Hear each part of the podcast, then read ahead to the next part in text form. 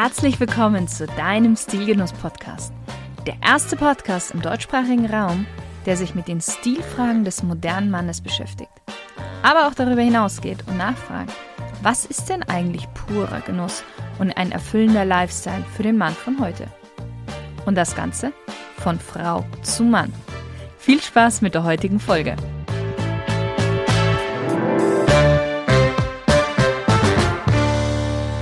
Hallo lieber Stilgenusshörer. Immer wieder höre ich von Angestellten, Führungskräften, aber auch von Unternehmern, dass sie das Gefühl haben, im Job nicht wirklich ernst genommen zu werden. Und ganz ehrlich, das ist schlimm. Sowas darf man nicht kleinreden. Denn wenn du nicht ernst genommen wirst, dann bekommst du keine Aufmerksamkeit, dadurch auch keine Anerkennung und schließlich auch keinen Erfolg. Und es gibt fünf Gründe, die dich davon abhalten, sichtbar und erfolgreich aufzutreten. Und die schauen wir uns heute mal an. Grund Nummer eins. Du konzentrierst dich auf deine fachliche Kompetenz und vernachlässigst dabei, dass dein Auftreten genauso wichtig ist für deinen Erfolg.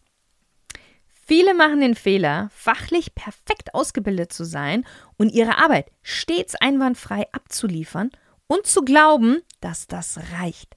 Versteh mich nicht falsch. Es ist super und es ist erstrebenswert, die Arbeit immer auf hohem Niveau auszuführen. Aber vergiss dabei deine eigene Person nicht, diejenige, die sie ausführt. Die Verpackung ist genauso wichtig. Ein Buch, das ein spannendes Cover hat, wird häufiger gekauft und lieber gelesen als ein Buch mit einem langweiligen Cover, selbst wenn der Inhalt besser ist. Denn das spannende Cover verspricht etwas Besonderes.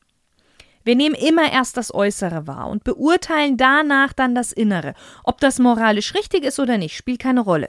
So ticken wir eben. Und ja, dieser Urinstinkt, andere nach dem Äußeren zu beurteilen, existiert auch jetzt, nachdem sich die Dresscodes ja aufgrund von Corona noch weiter aufgelöst haben. Viele kommen schon gar nicht mehr mit Anzug und Krawatte ins Büro, obwohl das vor Corona gang und gäbe war. Dennoch auch wenn alles etwas lockerer geworden ist, das Äußere muss stimmig sein mit dem, was du in der Arbeit darstellst und noch viel mehr, was du erreichen möchtest. Frag dich also, wohin du genau willst und ob dein aktueller Look im Business das auch widerspiegelt. Und beantworte diese Frage ehrlich. Grund Nummer zwei. Du hast deine Position, Firma oder auch Branche gewechselt und siehst dich auf einmal mit einem neuen Dresscode konfrontiert. Ganz ehrlich, auch das passiert den Besten. Sie konzentrieren sich darauf, die neue Stelle oder den neuen Job zu bekommen und dann ist der erste Arbeitstag da und sie merken, dass sie irgendwie anders aussehen als alle anderen. Und hier bitte nicht anfangen, das Ganze zu ignorieren und der Meinung zu sein, dass die anderen sich schon an dich und deinen Auftreten gewöhnen werden. Du bist der Neue, so hart es sich auch anhört, aber du musst dich an das Umfeld anpassen, zumindest größtenteils damit du morgens nicht ratlos vor deiner Garderobe stehst und ja, dir nicht den Kopf darüber zerbrichst, was du anziehen sollst, schau dir an, was deine Kollegen und Vorgesetzten tragen.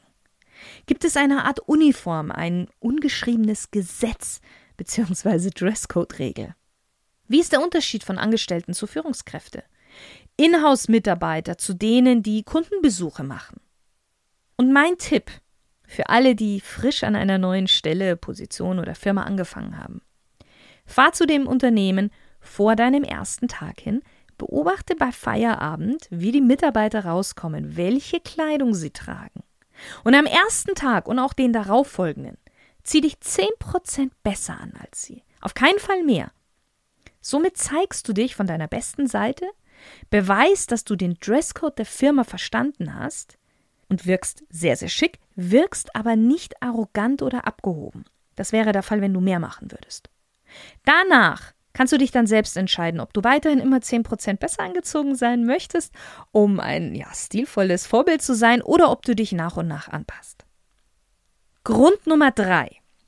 Du trägst schon seit langem die gleichen Outfits und hast das ungute Gefühl, dass deine Kleidung etwas in die Jahre gekommen ist. Das passiert gerade jetzt ganz vielen, die wieder aus der langen Homeoffice-Zeit regelmäßig ins Büro kommen. Während wir alle im Homeoffice waren, hatten sich die wenigsten von uns neue Kleidungsstücke gekauft. Warum auch? Die meisten haben alleine gearbeitet, Kollegen hat man nur selten gesehen und meistens ja auch nur über Videotelefonie. Jetzt ändert sich aber wieder einiges und die frühere Office-Kleidung wird erneut zum Leben erweckt. Einige merken dabei auch, dass vieles gar nicht mehr so richtig passt oder eben nicht mehr so zeitgemäß ist.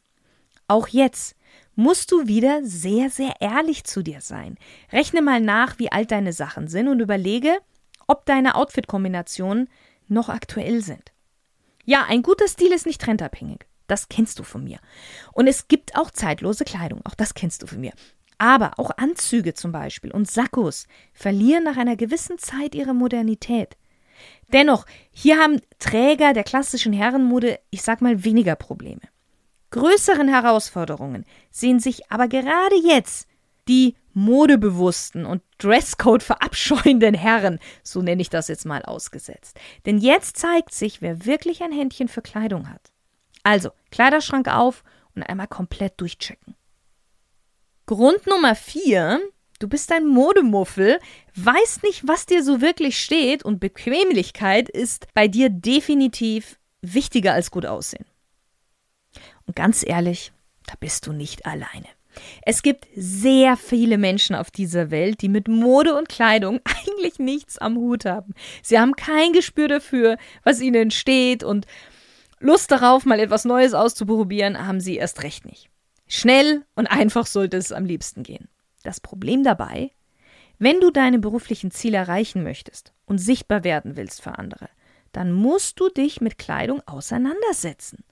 Zumindest bis zu einem gewissen Grad. Nimm deine Kleidung zukünftig als Werkzeug wahr. Das gibt es selbstverständlich für alle, aber die, die daran Spaß haben, nutzen ihre Kleidung darüber hinaus auch als ja Hobby oder Selbstverwirklichung. Die nicht so viel Spaß daran haben, die sollten es wirklich rein als Werkzeug sehen. Du siehst also, du kommst da nicht drum rum. Die gute Nachricht dabei, für genau so etwas gibt es Personen wie mich, die dich dabei unterstützen, mit wenig Aufwand und in kurzer Zeit einen Stil für dich zu entwickeln und auch Kleidung zu finden, bei denen du du bist, du dich also wohlfühlst. Thema Bequemlichkeit und Komfort, aber auch dich in deinen Zielen unterstützen. Wenn du mehr über meine Arbeit erfahren möchtest und gerne mit mir mal im Speziellen über dich und deinen Kleiderschrank sprechen möchtest, dann schreib mir einfach unter podcast.stilgenuss.com. Grund Nummer 5, und auch das ist ein Grund, der bei meinen Kunden immer wieder vorkommt und ich im Coaching besonders darauf eingehe. Du bist nicht sichtbar, weil du dich insgeheim unsicher fühlst. Fehlendes Selbstvertrauen. Egal ob im Beruf oder im Privaten. Du stehst vielleicht nicht gerne im Mittelpunkt, sondern bleibst lieber im Hintergrund. Du schaust erstmal, was passiert und erst an geeigneter Stelle trittst du hervor. Das Problem dabei, da ist es meistens schon zu spät. Die anderen werden dich hier nicht mehr so wahrnehmen und schlussendlich dir auch weniger zutrauen. Deine Chance ist somit verpasst. Mein Tipp an dich. Arbeite an deinem Selbstvertrauen und sei etwas mutig. Je mutiger du wirst, desto mehr Chancen wirst du erhalten, desto mehr Möglichkeiten hast du, sie erfolgreich zu bewältigen und desto mehr wächst dein Selbstvertrauen. Und Kleidung und Selbstvertrauen verstärken sich übrigens auch gegenseitig. Und glaub mir, du musst ab heute nicht vogelwild rumlaufen, nein. Aber je mehr du dich traust, dich zu zeigen, desto mehr wird man auf dich aufmerksam, geht vielleicht auch auf dich zu, sieht deine gute Leistung und man schenkt dir mehr Anerkennung. Dadurch wächst wiederum dein Selbstvertrauen. Natürlich geht das nicht auf Knopfdruck, aber auch genau deswegen behandle ich das eben auch in meinen Coachings. Ja, lieber Stilgenusshörer, du siehst wieder einmal, Kleidung ist Kommunikation.